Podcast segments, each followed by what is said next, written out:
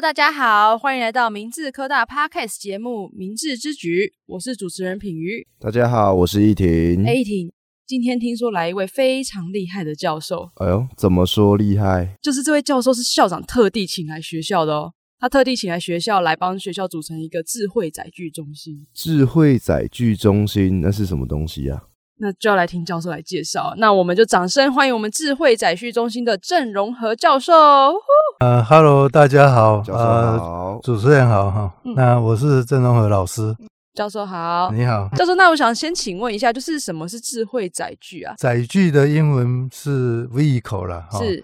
那呃，我们可以翻译成什么运载工具啊、车辆啊、飞行器、传播媒介等等，都叫做载具啦。对不过呃，对我们来说，其实就是交通车辆的总和。 ，OK，你可以说会移动的，我们就叫载具，是包括娃娃车都算。哦，娃娃车也是载具的一种。OK，那智慧呢，应该这样子讲哈、通常我们发明一样东西，嗯，开始大概都很阳春了、当然就当是然具备我们所想要的那个主要功能而已。对，工程师通常不会就以那个为满足，他会越想越多，加入越来越多的元素， OK，让那个东西越来越好用，对不对？然后越来越我们所谓的聪明就，像 try and error 这样子，一直呃不断的尝试吗？也不是 try and error，就是我们会去创作、发明一些新的功能。那通常哈、我我举一个很简单的例子啊，哈、嗯譬如说我们现在车辆其实已经具备很先进的功能了，对譬如说我们可以去自动侦测环境中的干扰，对，是，譬如说呃前面有没有障碍啦、你的你的盲点那个地方有没有一部车跑过对来啊？ A 柱的哈地方，，嗯对，那就可以给驾驶警告。是，那当然，甚至也可以自动矫正。当然，这是不同层级的车子哦，哈。对。当这些功能越来越成熟，对，我们可以说，哎，也许有一天车子就可以具备自动驾驶的能力了啦。是是是啊那有的人会说，哦，这个就叫做智慧载具。 ，OK，不过我是很不喜欢用智慧来形容哦，你有其他看法是吗？一部车或者是呃机器说它有智慧啊，因为这好像有一点夸大哈。因为智慧是什么？这个其实一直都在 debate 当中呢，都是哎，对，是，当然，我觉得只能说自动化了哈。然后它也不会创造对，它不会无中生有哈，就是说啊，我突然间发明一个新的什么东西，嗯，或者是我们常常会有一些形而上的概念。是这，个是机器想不出来的，当然也许有一天会了，不过还早。要哈加入哦那人工智慧之类的，呃，人工智慧，你看就是人工智慧，对啊它还是人人工的工哈还是，有差距。它不是这嗯机器真正的智慧。我们说 OK 这个人很有智慧，嗯跟哦这个机器很有智慧，这个其实是有不同等级的哈对。当然是，为什么我们叫智慧载具中心呢？因为智慧就听起来比较炫 嘛 OK 对不对？那一般人容易联想，我就是 OK 从善如流吧，哈原。来如此。那请问教授，现在智慧载具有什么样的应用呢？在我们的生活中，看你的场景是什么哈。是，你在工厂里面其实有很多的 AGV，这也都是具备一点点智慧、基本智慧的车子哈、嗯，哦那 AG AGV E 是什么？ AGV 就是说，你看哦，在工厂里面有时候会，它会自动自动，譬如说载着什么货品跑到你哦 OK 旁边来，或、呃，就不用人在那边搬运了，类似像这样。嗯像哦 Amazon 的那种，那你说，呃，因为这样它就具备智慧吗？嗯，这些智慧其实都是人把它 program 进去的。是是我其实把电动车的开发也当做是智慧载具研发中心非常重点的一块啦。对，因为你可能说啊，电动车有什么智慧可言？我应该这样子讲，我们智慧载具中心未来大概两年的期间内，嗯主要的这个呃专注的那个领域，是，其实是要协助台塑货运去把电动货车开发出来。哦，OK，那当然，开发一部车不是电动车，不是说啊，我们本来是引擎的车，我们把引擎拿掉换成电呃加入马达、驱动器或电池，就这样就就是了，不是哈主要是软体吧？对，呃，你车子其实有需要有一个叫做 VCU，就是中央控制的电脑。对很多人说啊，VCU 就是一个电脑嘛，我们就写写软体，就是不是 VCU 很复杂，对啊，也很复杂，因为他必须要知道这一部车其他部分发生了什么事情，然后呢，万一出错了，他必须要有对应的策略。对，你把它写进去，你必须要经过非常非常严谨的测试，对因为车子，我我们常常说车子有 liability 的问题对，liability 跟 reliability 很多人会把它搞混了，reliability 是可靠性，但是 liability 就是法律责任问题。譬如说你的手机出事了，你不会去告厂商啊。嗯但是车子出状况，通常人一定会想办法要去告那个厂商，所以你必须要确保你这些东西出去的时候，譬如说我带着一部手机进去，这部手机是不需要经过认证，不需要经过耐久性测试，那当然它不会影响到这部车的主要功能哦。车子你要确保它安全，这是非常非常重要的一件事情。所以如果你要把一样东西已经放在车子上了，嗯，任何东西都必须要经过耐久性测试。对啊对那啊，它就会变得很贵。而且我记得时间很长吧，对，因为我之前有要做花过很长很长的时间去做。那社会载具到底有什么用途？我想是这样啦。是，我们举婴儿车为例，对，婴儿车目前大部分就是重视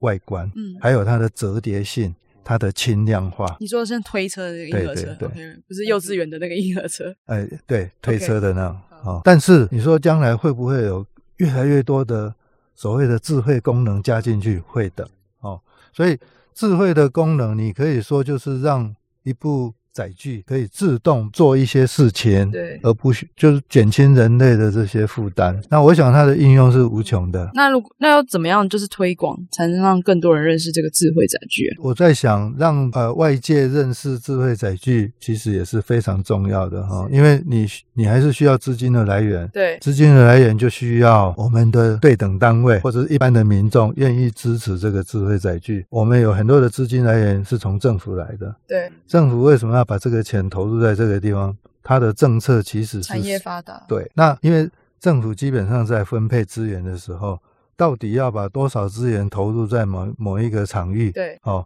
那这个都需要大众对这个智慧载具是有一定的认知的，哦然、后。嗯，对，以所以呃，如何让更多的人去认识智慧载具？我我在想是这样啊哈、嗯，到时候我们这个智慧载具中心建的差不多之后，可能搭配学校的活动吧，哦，做一些宣传 open house 的这嗯些活动，哦，这个可以做的事情很多了哦。对啊那育成我们有一个创新育成中心嘛哈、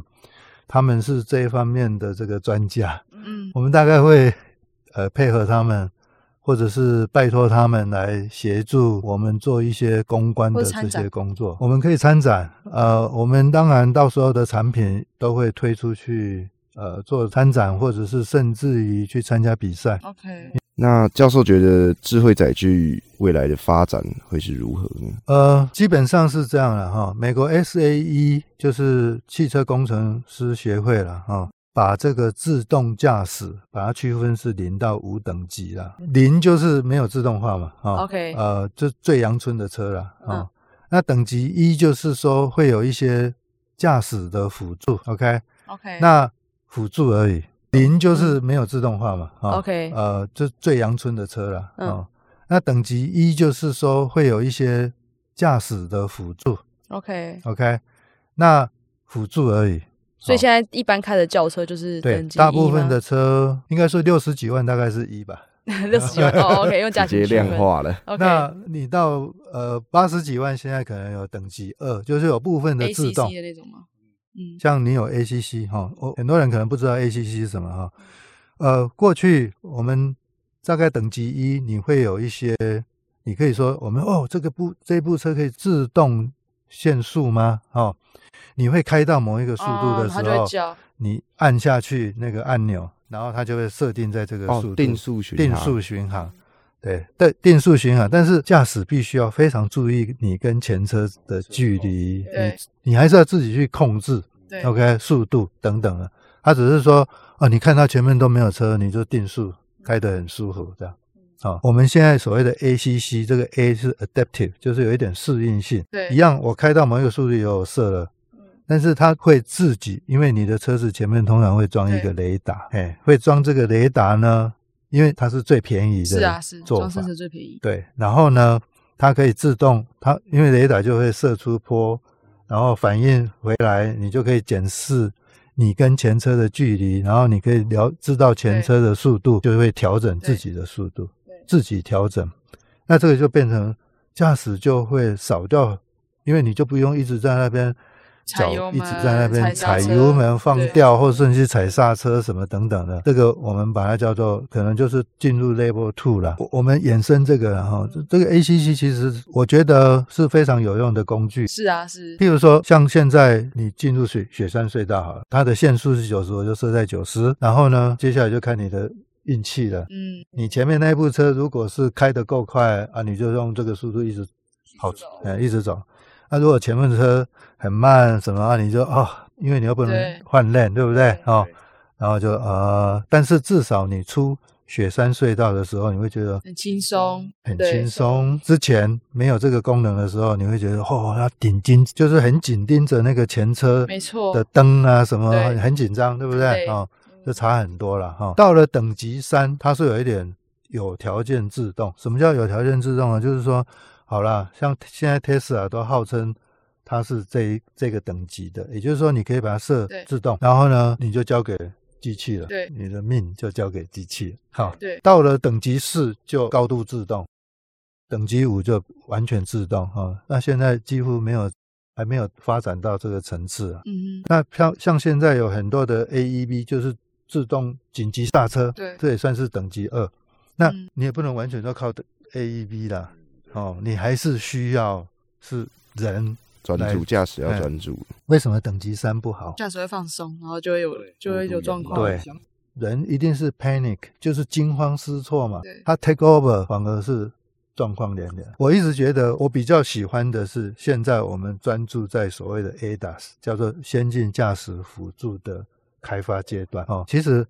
其实坦白讲呢，我想本来车辆产业的发展，大家也都是期望是这个样子的，就是说，就像刚刚讲的 ACC、AEB。这 E 些都是所谓的 ADAS，或者是譬如说盲点警示啊，哦，或者是偏离车道的这些警示啊等等的，一步一步来，慢慢来。你看啊、偏离车道的警示很容易做到，对但是偏离车道如果要自动矫正回来，哦，你的车子必须要能够接受电脑的控制，对啊，当然介入帮你操控了哦。所以这部车是你可以操控，电脑也可以操控，那会比较贵了。所以教授，我们现在智慧载具中心大概是哪一个等级的啊、呃我们也不敢说我们有什么等级啊，我我就目刚刚标啦，目标是希望往哪个等级？目标啊，我我是觉得是这样，我们嗯一步一步来了、哦。我们会先嗯，因为台塑货运目前急需要让这个呃他们的货车电气化，对，那这一块我们会呃是我们立即的这个任务了。是那当然我们会在同一个时间内，我们会把一些车联网五 G 的相关的这个功能也加进去。当你这一部车有车联网的能力的时候，基本上就是上云端嘛。哦，对，当然我们到时候可能，譬如说，我们会有一个战情室哦，这个对商用车队的管理单位是非常有用的，嗯对啊哦因为他可以知道他每一部车现在在哪状里，况及时监控。嗯，或者是这一部车这一位驾驶呢，其实在乱开车，对啊，开去别的地方，那他也可以为这个驾驶做评分啊，什么等等的，这些都是我们未来都可以开发的方向了。那我们是这一块，我们就是小车，我们会用小车来先开发一些技术，嗯将来呃，当这些技术，因为我刚刚讲过哈、如果说我们只是做一部展示的，那是一回事，对，当然啊啊我们只把技术开发出来。当然当然，可以展示给长官们看，可只以要是展可以用的话，还有一对，段路啦。然后你要把它商品化，呃对，这个就要跟台塑货运慢慢去合对作，让它变成产品。对而变成产品，哦，要经过的路程对还很长。所以教授，你都讲到这边，那你在建制这个智慧载具中心啊，有什么样的就是时程一样的规划？因为刚刚说路还有很长嘛。那第一个目标就是嗯商用化，就是台塑的货车。这这个过程中有什么样的时程规划吗？呃，因为我基本上是从对零开始啊，对哈、真的是一个非常大的挑战、对啊，其实很厉哦。害，一个人要做没有啊哦没有成没有整个时间的 handle。没有，我我是觉得幸好哈，对进来之前呢，就是找到以前有去台大我们先进动力研嗯发中心、做那个博士后研究的一位陈明业老师，所以就有一个 OK 帮手了啦哦，所以我也不是说没有要孤军奋斗，不是孤军奋斗这 样，但是呃，不管怎么样，我刚我去年八月进来嘛哈、就发现说啊空的哎、哦，对对对，从零开始，从零开始，所以建你制你要先开始定好目标，啊，重点就是要找到适当的人，对对不对？然后我们要采购什么样的软硬体，对找到或者是整件可以用的场地对来安置这些东西嘛，哈、对然后接下来，其实还有一件事情很重要，就是我要设计一个健全、能够永续发展的制度啦。OK，我哦嗯前一阵子有画了一张图哦，对就是未来五年要做的相关的内容，对这五年里面，OK 嗯一一把它完成吧。哦 OK，，那当然，呃，我们有因为有台硕的资源，还有金源，而且明治科大哦也大力支持。那当然，等我人都聘满以后，我会再跟学校争取更多的人呢、如果说我们已经发展到那种地步了，表示对说。我们真的进入状况了哦，那我也我也期待，因为首先我们的经费来源是是台硕嘛，嗯还做货运嘛，所以这个是一个大的产学合作计划哦。那我们很重要一件事情就是要先满足台塑货运的需求，嗯我们所开发出来的电动车是真的可以用的哦。 OK 这个是我们这八位工程师非常重要的任务了、嗯嗯，哎，那对教授这边对智慧载具中心有什么未来的期许？嗯对我我是基于这样子的，就是工程贵在实践这个理念哦，我去推动那个计划那个计划，然后呢，嗯年底有去了欧洲参访他们的学校哦。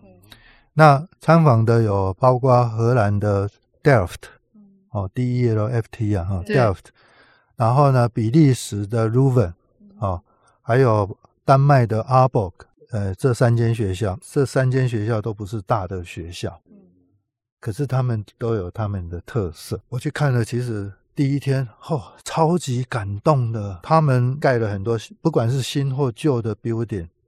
他们都会把最好的空间留给学生。啊，他们非常重视所谓的 problem based learning，就是我给你一个主题，对，你们去讨论、学习，想个然后 solution 解决问题。嗯那解决问题不是个人单打独斗，一定要嗯团队合作。嗯哼，那这个团队合作就是需要有一个需要很多的场地，对让学生可以自由自在的，我就坐下来就可以讨论了。对哦，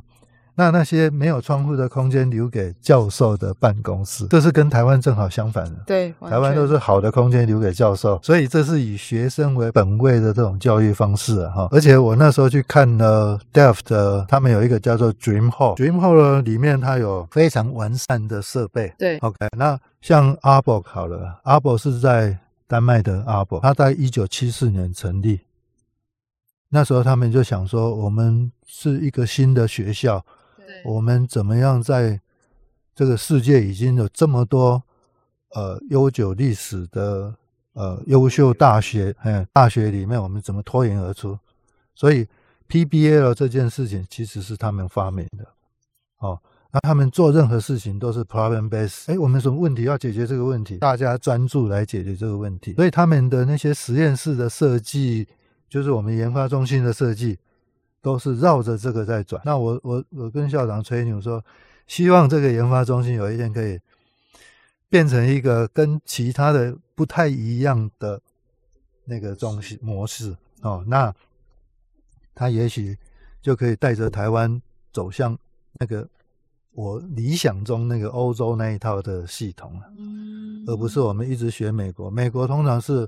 教授独大，对。对对对，哦，那期待期待。那今天就非常感谢教授对我们的分享。对啊，相信大家对智慧载具跟教授理想都很熟悉了吧？那教授最后还有什么想要说的吗？我我觉得是这样的哈、明治科大在刘校长的带领下哈、，对，其实日新月异哈、是那而且校长有宏大的愿景跟企图啊。嗯，哦，对，我我记得我报道的第一天有去找校长，对我问他，我问校长说，校长，请问你期待这个